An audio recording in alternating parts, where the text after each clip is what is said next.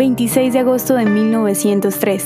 Se publican los protocolos de los sabios de Sion. Los Protocolos de los Sabios de Sion, documento antisemita que fue publicado por primera vez en el periódico ruso Isnamia, cuya traducción al francés fue probablemente escrita en París a finales del siglo XIX. El Congreso Judío ficticio, como fue descrito en esta propaganda, fue posiblemente una referencia al primer Congreso sionista en 1897. Su contenido reflejó teorías de conspiración de los judíos y sus deseos de dominar al mundo por medio de la manipulación y la corrupción aunque la publicación original no fue exitosa, luego el artículo fue traducido a varios idiomas y fue divulgado durante el siglo XX. El industrial y reconocido antisemita Henry Ford hizo referencia de forma muy regular a los protocolos en el periódico Denver Independent y esta pieza fue central para la propaganda nazi en los años 1930 y en los 1940.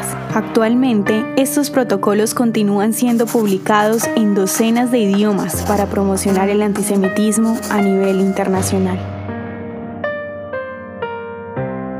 ¿Te gustaría recibir estos audios en tu WhatsApp? Compartimos nuevos episodios todos los días. Suscríbete sin costo alguno ingresando a www.hoyenlahistoriadeisrael.com. Este proyecto es realizado por Philos Project. El contenido original de Hoy en la Historia de Israel fue provisto por el Centro para la Educación sobre Israel.